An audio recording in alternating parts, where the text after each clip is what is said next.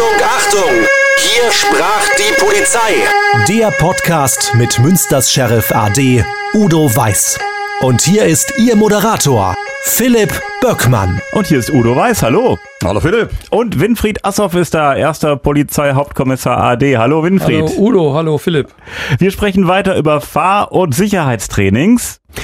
Winfried, wenn wir jetzt mal die Zeit zurückdrehen, 1988, wie lief denn so ein typisches Fahr- und Sicherheitstraining bei euch ab? Nehmen wir mal an, direkt das erste oder das äh, zweite. Dass man mal den Vergleich vielleicht hat, wie es dann zuletzt äh, war, was sich geändert hat. Ein ganz großer Schritt, den wir auch, den ich auch ganz kurzfristig initiiert habe, war, dass der Anteil des tatsächlichen Fahrens zu 99,9 Prozent beim Teilnehmer lag und nicht zu 60 Prozent beim Trainer, der immer nur vorgefahren ist, um zu zeigen, was er alles kann. Das ist menschlich nachvollziehbar, hat aber überhaupt keinen Sinn im Sinne des pädagogischen Auftrages oder des taktischen Auftrages. Überhaupt nicht. Äh, und das auch wieder mit Standards zu versehen und zu normieren, war schwierig, weil es um Menschen geht, die ihre Individualitäten wahren wollen und ihre, ihre Präsentation wahren wollen. Das, das war schwierig. Ich kann mir das vorstellen. Ich meine, wenn so ein Trainer jahrelang immer hier, ich zeige euch das mal allen und zeige euch, wie toll ich bin. Und dann äh, muss der sich so zurücknehmen und darf nicht mehr immer alles zeigen. Äh, dann ähm, das bedarf doch, glaube ich, schon ein bisschen Überzeugungsarbeit. Ja, er darf alles zeigen. Er muss sogar alles zeigen, aber in der Größenordnung, die dem, es dem Teilnehmer ermöglicht, aus diesem Zeigen Lerneffekte oder Erkenntniseffekte zu erzielen, um dann selbst in die Praxis einzusteigen, um es dann selbst zu üben, umzusetzen und vielleicht auch eigene äh, einen eigenen ähm, guten Standard zu entwickeln. Ich will nicht sagen perfekt werden, wir sind alle keine perfekten Autofahrer, wenn man sieht, was, was draußen passiert. Äh, das war ganz maßgeblich. In dem ersten Jahr 1990, als ich angefangen habe, im Oktober, passierte gar nichts. 1991 gab es dann sechs oder sieben Veranstaltungen. Die wurden auf diesem Flugplatz durchgeführt und eine wurde sogar noch auf dem Flugplatz in Deeport durchgeführt, weil wir ja nichts eigenes hatten. Sechs Veranstaltungen. Das Ding knallte dann plötzlich und explodierte, weil ich den Auftrag bekommen habe, ein, zum zeitgleich ein Motorradsicherheitstraining zu entwickeln und aufzubauen. Und die Aufgabe war ganz klar, im September hat das erste stattzufinden. Punkt. Gibt ja auch dienstliche Gründe dafür. Also machen wir das. So. Und dadurch ist dieser ganze Geschäftsbereich in eine Dynamik gelangt und konnte sich dann weiterentwickeln. Ja, und heute machen die Kollegen, das waren da so Veranstaltungen über drei Tage damals. Mehr war das ja gar nicht. Und heute werden die Kollegen, die in die Spezialeinheit hineinwachsen sollen, drei Wochen geschult. Aber ganz intensiv trainiert. Das fängt damit an, mit welcher Technik bin ich eigentlich unterwegs. Es ist ein Unterschied, ob ich mit einem frontgetriebenen 400 PS Auto unterwegs bin oder aber mit einem 250 PS Heckgetriebenen, mit Schaltgetriebe, mit Automatikgetriebe. All diese Dinge spielen ja bei dem Umgang mit dieser ganzen Technik eine Rolle. Also ich muss wissen, mit welcher Technik bin ich unterwegs. Der nächste Schritt ist dann, wie konfiguriere ich meinen Arbeitsplatz? Der Begriff wird ganz bewusst gewählt. Wie konfiguriere ich meinen Arbeitsplatz Dienstfahrzeug? Das fängt an, wie setze ich mich da rein, wie nutze ich die äh, Sicherheitseinrichtungen, wie halte ich das Lenkrad, wie muss die Sitzposition sein, all diese ganzen Dinge, bevor die anfangen zu bremsen. Und da gibt's dann auch schon entsprechende Ausreißer. Das endet am, dann zum Schluss möglicherweise, geht es bis hinein ins personenschutzorientierte taktische Fahren. Ich habe einmal den Bundespräsidenten gespielt, ich wäre tot gewesen. Ist einfach so. Aber der Lernprozess war intensiv. Oder aber äh, wie anhalten aus der Bewegung. Wie kann ich möglicherweise ein Fahrzeug, wo ein Straftäter drin sitzt, der durch die Stadt brettert und möglicherweise der nächste Kind äh, über den Haufen fährt, wie kann ich den möglicherweise stoppen? Das sind so die, die Endstufen dessen, was die äh, Kollegen leisten müssen. Dazu sind, dazwischen liegen alle Übungen des Bremsens, des Lenkens, Lenken und Bremsen, Slalom, Kurvenfahren, äh, Kreisbahn, auch mal in einer ganz engen Parklücke schnell wenden. Das muss man auch können. Ne? Ohne dass man den Wagen zerstört, ist man nämlich aus dem Brennen. Dann ist der Streifenwagen außen vor. Und wenn man einen Streifenwagen zerstört, brauche ich einen, der den Unfall für den Kollegen aufnimmt. Und ich brauche einen nächsten Streifenwagen, der meine Aufgabe übernimmt, die ich gerade versemmelt habe. Das ist einfach so. Da habe ich drei Streifenwagen gebunden für eine Aufgabe. Und das kann es irgendwo nicht sein. Mussten denn die Trainer auch äh, lernen, mehr mit den Teilnehmern zu sprechen und in die Analyse zu gehen. Woran lag das jetzt genau? Ja. Und, und, nicht einfach irgendwie auf dem Bogen hier äh, äh, irgendwelche Kreuze machen und hier ist ihr Bogen, ähm, sondern dass man einfach ähm, ja mehr mit denen redet und wo ist denn das Problem und da mehr in die Analyse geht. Ist das mit den Jahren auch mehr geworden? Ist deutlich mehr geworden und auch äh, viel besser geworden. Die Interaktion zwischen Teilnehmern und Trainern, das ist nämlich die eigentliche Interaktion, nicht zwischen Trainer und Teilnehmer, sondern von Teilnehmer zu Trainer ist viel besser geworden, weil wir auch im Rahmen der Qualifikation für Trainer und der Reflexion der ganzen Übungen die Fragetechniken bei den Trainern optimiert haben. Die Fragetechniken, manche Trainer neigten immer dazu, viel zu sagen. Also ich schütte mein Füllhorn meiner ganzen Kompetenz aus, sondern durch eine konkrete, gezielte, aber respektvolle Frage das Denken des Teilnehmers anregen, dass er sich das, was gerade passiert ist, selber reflektiert, auch versucht selbst zu eruieren, wo lag möglicherweise gerade das Defizit, wo lag der Mangel. Und wenn diese Erkenntnis da ist, das ist das 90 Prozent der Miete. Und dann kann man mit dem Teilnehmer versuchen, diesen Mangel durch Training und durch Unterstützung wieder aufzuarbeiten. Das sind so Entwicklungsprozesse, die dauern. Deswegen ist es für mich heute nicht mehr nachvollziehbar, wie man Fahrsicherheitstraining für Spezialeinheiten in drei Tagen machen will. Und das äh, reicht einfach nicht für das, was die Kollegen nachher draußen leisten müssen. Und Udo, da hat, äh, ist auch ein Lernprozess bei der Polizei in Gang gekommen und äh, die Polizei ist jetzt mit den Jahren eigentlich auch in dem Bereich viel professioneller aufgestellt. Ja, absolut. Das ist äh, schon gewaltig, was wir dort ähm, geleistet haben und weiterentwickelt haben. Und äh, für uns ganz wichtig ist immer die Einbindung der Wissenschaft gewesen. Der Winfried hat das eben angesprochen. Und äh, für uns ein Schatz war letztlich ein Schatz an Wissen und äh, damit dann auch an äh, Handlungsempfehlungen Professor Dr. Ungerer vom Institut für Sensomotorik in äh, Bremen, der hat uns erstmals äh, deutlich gemacht, äh, wie die Informationsverarbeitung insgesamt aussieht. Und insofern komme ich immer wieder zurück. Das ist der Schlüssel letztlich für alles, was danach handwerklich umgesetzt wird. Und wir kennen es, wie gesagt, auch heute vom Handy und der hat uns damals schon gesagt, du bist bloß in der Lage, sechs Dinge aufzunehmen. Und die hältst du dann für drei Sekunden etwa und kannst dann nur drei verschiedene Handlungsalternativen ausüben. Jetzt stell dir vor, du trainierst fünf Handlungsalternativen, dann ist das schon eine Überforderung. Das geht nicht. Das ist alles Wissen, was wir dann natürlich äh, gewonnen haben und eingebracht haben. Und so sechs Informationsquellen, die dann da sind, ich komme wieder zurück auf diese normale Streifenfahrt, äh, das sind alles Wahrnehmungen. Das ist zum Beispiel das Einsatzhorn, das ist das Blaulicht, das ist der Funkverkehr, das ist deine gedankliche Disposition, wo fahre ich überhaupt lang, um zum Ziel zu kommen. Das ist möglicherweise aber auch deine gedankliche Disposition schon gleich, wie waren da die rechtlichen Voraussetzungen bei einer schwierigen Lage. Das ist die Absprache mit deinem Kollegen. Das ist äh, der Funkverkehr. Und dann haben wir noch den gesamten Straßenverkehr. Das ist das Fahrzeug hinter dir. Du fährst auf eine Kreuzung zu. Wie sieht denn überhaupt äh, die Signalisierung aus? Wie viele Leute stehen da am Fahrbahnrand? Radfahrer, Fußgänger, Frauen mit Kinderwagen. Ist da ein Bus? Ist da ein Auto? Das ist eine riesenkomplexe Situation. Und da erkennt man dann schon gleich, diese sechs Informationsquellen, die du wahrnimmst, haben eine totale Überforderung. Und damit fängt es schon an. Dann zum Beispiel zu sagen, alle Ressourcen gehen auf den Beifahrer und der Fahrer, der kümmert sich jetzt wirklich nur um das Fahrgeschehen. Ähm, ich kann mich auch daran erinnern, das habe ich auch durch das Fahr- und Sicherheitstraining gelernt, äh, diese vielen Tipps zum Mentaltraining, nämlich äh, Bremsen, Suchen, Lenken. Du wirst dich auch daran erinnern, dass äh, es häufig so Unfälle gibt, insbesondere bei jungen Fahranfängern, die fahren durch die Kurve und knallen gegen den Baum. Und äh, man sagt sich dann auch, wieso muss der gegen den Baum fahren? Der fährt gegen den Baum, weil er den Baum anguckt. Der merkt, seine Fahrdisposition war nicht angepasst. Der sieht die kommende Gefahr, den Baum, und das fixiert ihn so stark, dass er dann auch tatsächlich dahin lenkt. Und ähm, insofern gibt es ein, ein Mentaltraining, das ich bis heute immer noch drin habe. Ich habe es eine ganze Zeit lang bei mir hinten hinter der Sonnenblende auf Empfehlung von Winfried hängen gehabt. Das ist dann immer in Gefahrensituation. Als erstes Bremsen.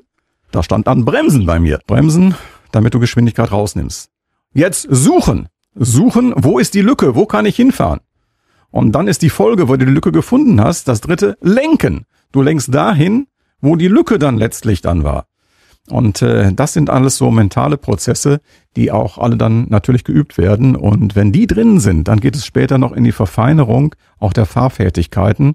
Und dann kannst du dann natürlich auch für bestimmte Extremsituationen die zum Beispiel bei Spezialeinheiten, Personenschutzkräften noch anders sind wie im Streifendienst, äh, dann die entsprechend auch trainieren und die werden dann regelmäßig trainiert, so lange bis die sitzen. Und es kann auch durchaus sein, dass jemand das nicht kann. Dann ist es aber besser, das im Training zu erkennen. Ich kann mich dran erinnern, wie Winfried mir einmal erzählt hat, du siehst es, ich weiß es noch, dass ähm, da eine Person war, ich sage bewusst Person, die hat es nicht geschafft, diesen riesen Panzer, wie wir ihn genannt haben, das ist das Personenschutzfahrzeug, das enorm schwer ist ähm, bei einer bestimmten Geschwindigkeit um die Kurve zu kriegen. Und das musst du natürlich können. Und wenn du das nicht kannst, dann musst du auch, ich sag mal, dann wirklich kann man das trainieren, kann man das ausgleichen, aber es gibt auch Menschen, die können das nicht, dann bist du für diese Aufgabe nicht richtig. Und ganz wesentlich ist dann wirklich auch dieses, dieses Handling dann richtig zu dosieren. Das heißt, habe ich die richtige Dosierung für die Geschwindigkeit, Gas und Bremse? Denn häufig im normalen Straßenverkehr ist das der erste, vielleicht manchmal sogar der einzige Versuch. Und wenn du da dann keine Trainingserfahrung hast, dann geht das gut oder es geht schief daneben und dann kann es lebensgefährlich werden. Insofern ist ein Fahr- und Sicherheitstraining jedem Fahrer, jeder Fahrerin zu empfehlen.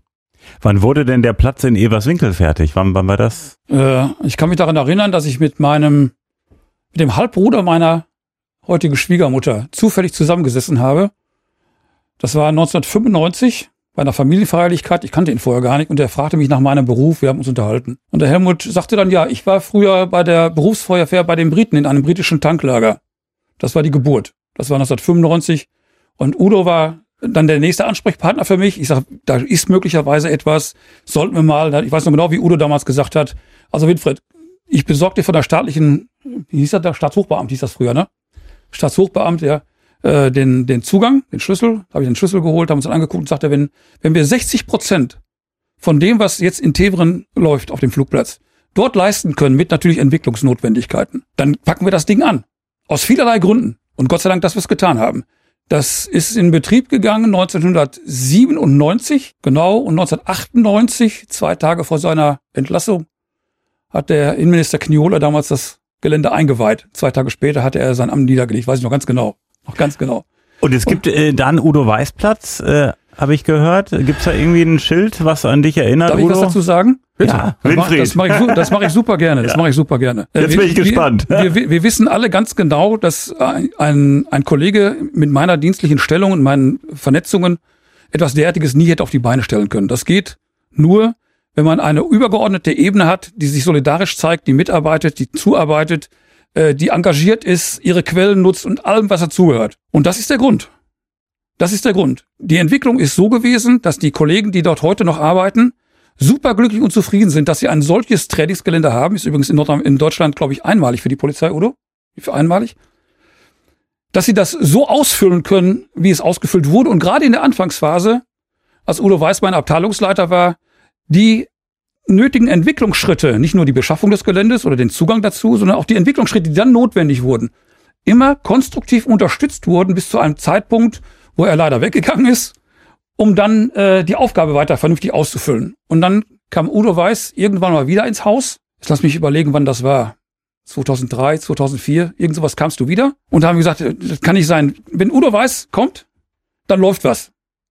Dann ist Gas drin. Dann ist, dann ist Bewegung drin.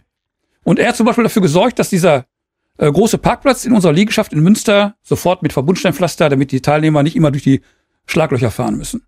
Da haben wir gesagt, wir müssen irgendwann machen. Wir müssen mal Danke sagen, ne? Da haben wir gesagt, weißt du was, wir machen für diesen Parkplatz draußen, machen wir ein Schild, Udo Weißplatz. Das haben wir dann sein lassen, weil es Krieg gegeben hätte in der Behörde. Da haben wir gesagt, das machen wir bei uns im Trainingszentrum Everswinkel. Da haben wir das Schild besorgt, haben den, den, das aufgestellt Klasse, und seitdem heißt der Udo Weißplatz. Und die Kollegen waren alle solidarisch. Die Grundidee kam aus dem Kollegenkreis.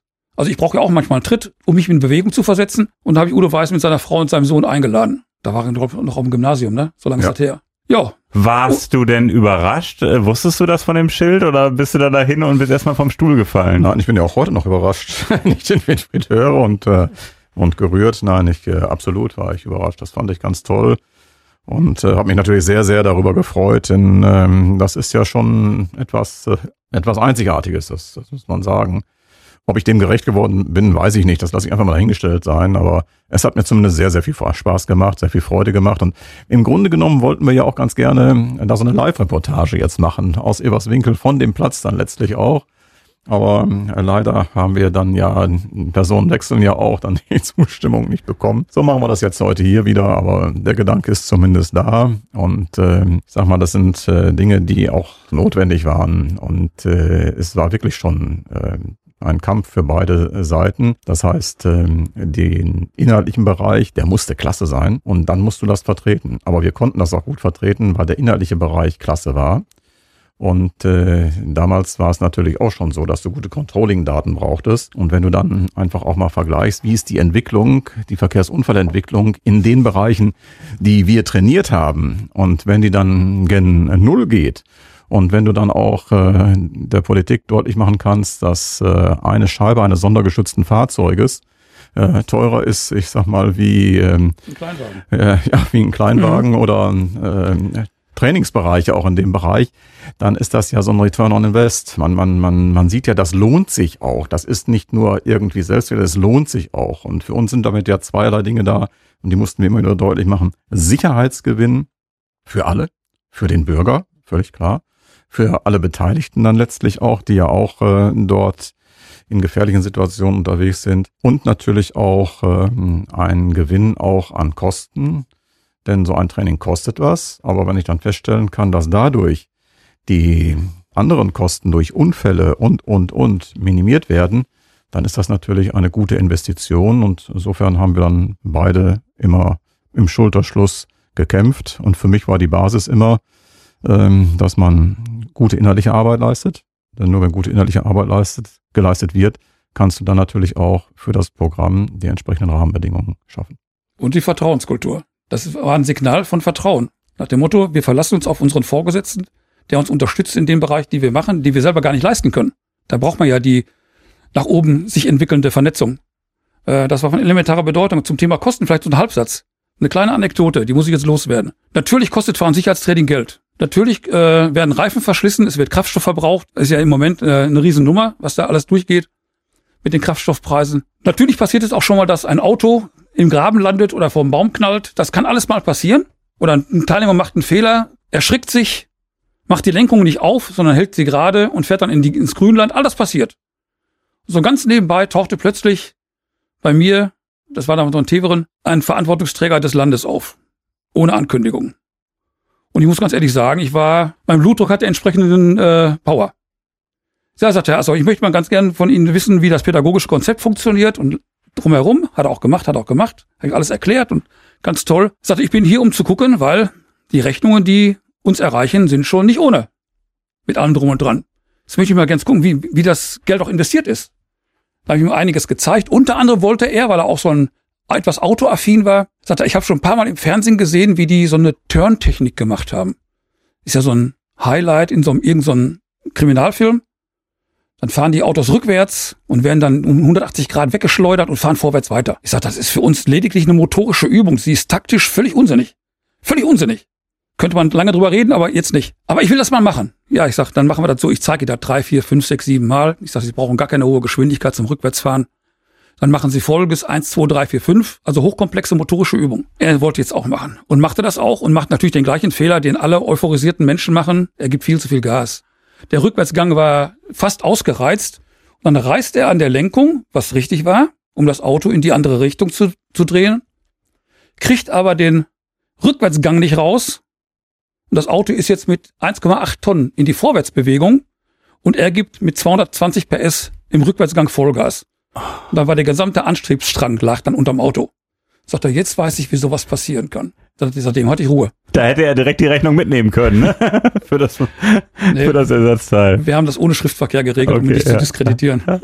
Aber äh, Winfried, was ich äh, fragen wollte, was habt ihr denn aufgefahren? Weil ich kann mir vorstellen, ähm, das A und O ist, dass diese Übungen sehr, sehr realistisch äh, durchgeführt ähm, werden sollten. Also ich kann mir vorstellen, wenn Teilnehmer am Ende sagen, meine Güte, das war jetzt so real, ist echt der der Wahnsinn. Das war ja wie äh, wie so eine Extremsituation wie im echten Leben, sage ich mal. Was habt ihr da aufgefahren? Es gibt grundmotorische Übungen, die ohne den klassischen Realbezug, nennen wir das, äh, moderiert werden, damit die Kollegen erstmal lernen, tatsächlich die Bremse zuzumachen. Das ist so eine klassische motorische Übung. Und dann wird grundsätzlich im Rahmen der jeweiligen Übungsstruktur mit äh, Bildern aus der Wirklichkeit gearbeitet. Oftmals kommen die sogar von den Teilnehmern. Wir sind jetzt in der Übung Bremsen und Ausweichen auf einseitig glatter Fläche. Ist das einem von euch schon mal passiert? Jo, ich war da unterwegs und so entsteht dieses Bild in den Köpfen. Also ein Realbezug, ein Wirklichkeitsbezug nur im Sinne des Erlebens, noch nicht im Sinne des taktischen Handelns. Das ist eine ganz andere Hausnummer. Und mit diesem Bild im Kopf fahren die los. Denn ich kann später, wenn ich, wie Udo vorhin beschrieben hat, etwas wahrnehme und soll es dann im Kopf entscheiden. Wenn der Kopf leer ist, ohne Bild, kann ich das nicht entscheiden, sondern ich suche nach der Entscheidung. Das dauert dann viel zu lange, dann knallt's. Sondern sie müssen Bilder im Kopf haben, die aus der Wirklichkeit kommen, um in der Situation, in der Wirklichkeit die sogenannte reaktive Handlungskompetenz umsetzen zu können. Das heißt also, ich sehe die Gefahrensituation, mache die Bremse sofort zu und reagiere dann so, wie Udo es vorhin beschrieben hat, um den Fluchtweg zu finden und nicht, wie wir immer so schön sagen, Gott ergeben, unter den LKW zu knallen.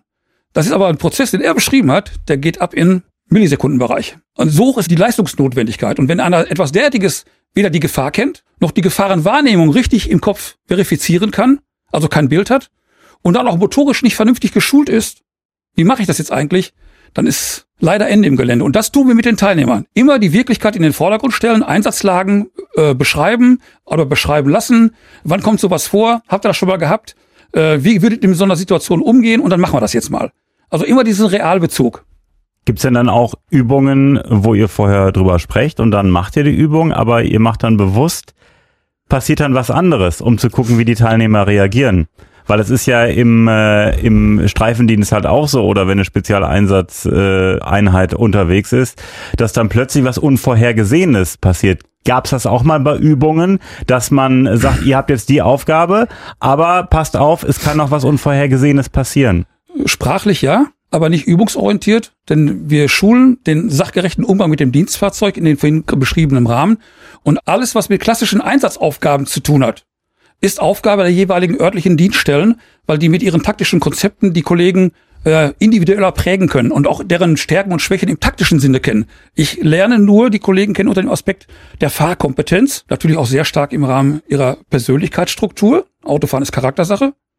Und im Rahmen ihrer Lernbereitschaft. In diesen Bereichen lerne ich die kennen. Und daran kann ich arbeiten. Aber wie das Team nachher, zum Beispiel in Essen, in Münster oder in Dortmund, zusammenarbeitet, um solche Problemlagen zu lösen, das müssen die Kollegen vor Ort machen. Das machen die auch toll wollte noch mal kurz auf den Bundespräsidenten äh, zu sprechen kommen. Das heißt, du musstest dann den Bundespräsidenten spielen. Da ging es um Personenschutz. War Personenschutz. Äh, da gab es zwei Situationen. Die eine Situation war, dass die Kollegen sich vor einer Ampel, das war in der Autobahnabfahrt Beckum, an der Autobahnabfahrt Beckum vor der Ampel äh, so positioniert haben, dass bei einer möglichen Anschlag, Angriff, wie auch immer, überhaupt keine Bewegungsfreiheit aller Fahrzeuge gewesen wäre, weil sie zu dicht aufeinander standen. Hm. Ja, obwohl wir das 30 Mal erklärt haben. Warum? Standen die wieder so dicht beieinander, wenn jetzt was passiert, hätte keiner von uns abhauen können. Das gehört ja auch mit dazu. Also da muss genug äh, Freiraum sein da im Grunde genommen, dass das Fahrzeug zack raus äh, richtig, äh, aus der richtig. Kolonne, ja. Und die zweite Situation war, in Hamm hatte ich mich entschieden, nicht per Pkw nach, wollten glaube ich nach Köln fahren, sondern ich habe gesagt, ich äh, möchte gerne mit der Bahn äh, zum Landtag nach Düsseldorf. Dann sind wir in Hamm in den äh, Bahnhof reingegangen und da habe ich gesagt, äh, ich hätte ganz gerne noch eine Tasse Kaffee. Das sind einfach nur so Alltagssituationen. Und das habt ihr dann wirklich gemacht? Natürlich. Also wirklich so im ja, Bahnhof? Natürlich. So? Ja. Dann in die Alltagssituation, da habe ich mich dann, da habe ich gesagt, ich hätte ganz gerne noch eine Tasse Kaffee. Der Zug dauerte eine Viertelstunde oder so. Ja, und dann haben die mich platziert. Und zwar in einem verglasten Pavillon. Und haben sich vor mich gesetzt, um mich zu schützen. Und meine Rückseite verglast, jedem zugänglich, war frei. Aber Gott sei Dank bin ich nicht die Bundespräsident.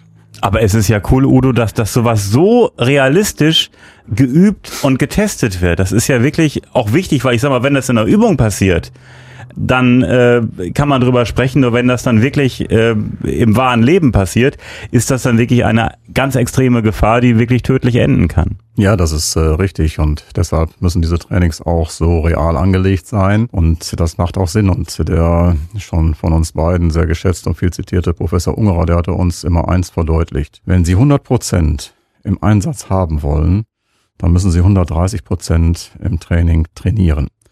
Äh, da sind wir wieder bei den Ressourcen. Du brauchst immer etwas mehr, immer etwas ausgereizt. Also ich habe heute zum Beispiel meine Standardstrecke auf dem Ergometer beim Rudern sind sieben Kilometer.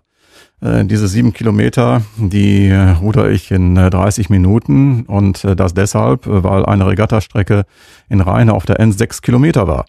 Und da habe ich gedacht, zum Training, ich habe sofort wieder an Professor Ungerer gedacht, musst du nicht dann sechs Kilometer trainieren, sondern auf jeden Fall einen Kilometer mehr. Und so ähnlich ist das auch, ähm, ich mach mal, bei unseren Trainings dann auch gewesen. Und er hat uns so viele gute Beispiele dann auch gebracht. Insofern haben wir über die Kollegen immer ein bisschen mehr noch ausgereizt, damit dann noch wieder genügend Ressourcen dann da sind im normalen Bereich und äh, das dann auch vernünftig läuft. Das ist ein professionelles Unternehmen und äh, da kann man sagen, da kann man auch ein Stück Vertrauen haben in die Polizeiarbeit, in die Kolleginnen und Kollegen. Und wir beschäftigen uns weiter mit Fahr- und Sicherheitstrainings in der nächsten Folge. Winfried, bis hierhin vielen Dank. Gerne. Und Dankeschön, Udo Weiß. Ich bedanke mich auch. Und wir würden uns freuen, wenn Sie diesen Podcast abonnieren, damit Sie keine Folge verpassen. Jeden ersten Freitag im Monat gibt es eine neue Folge. Udo Weiß, vielen Dank, bis zum nächsten Mal. Bis zum nächsten Mal.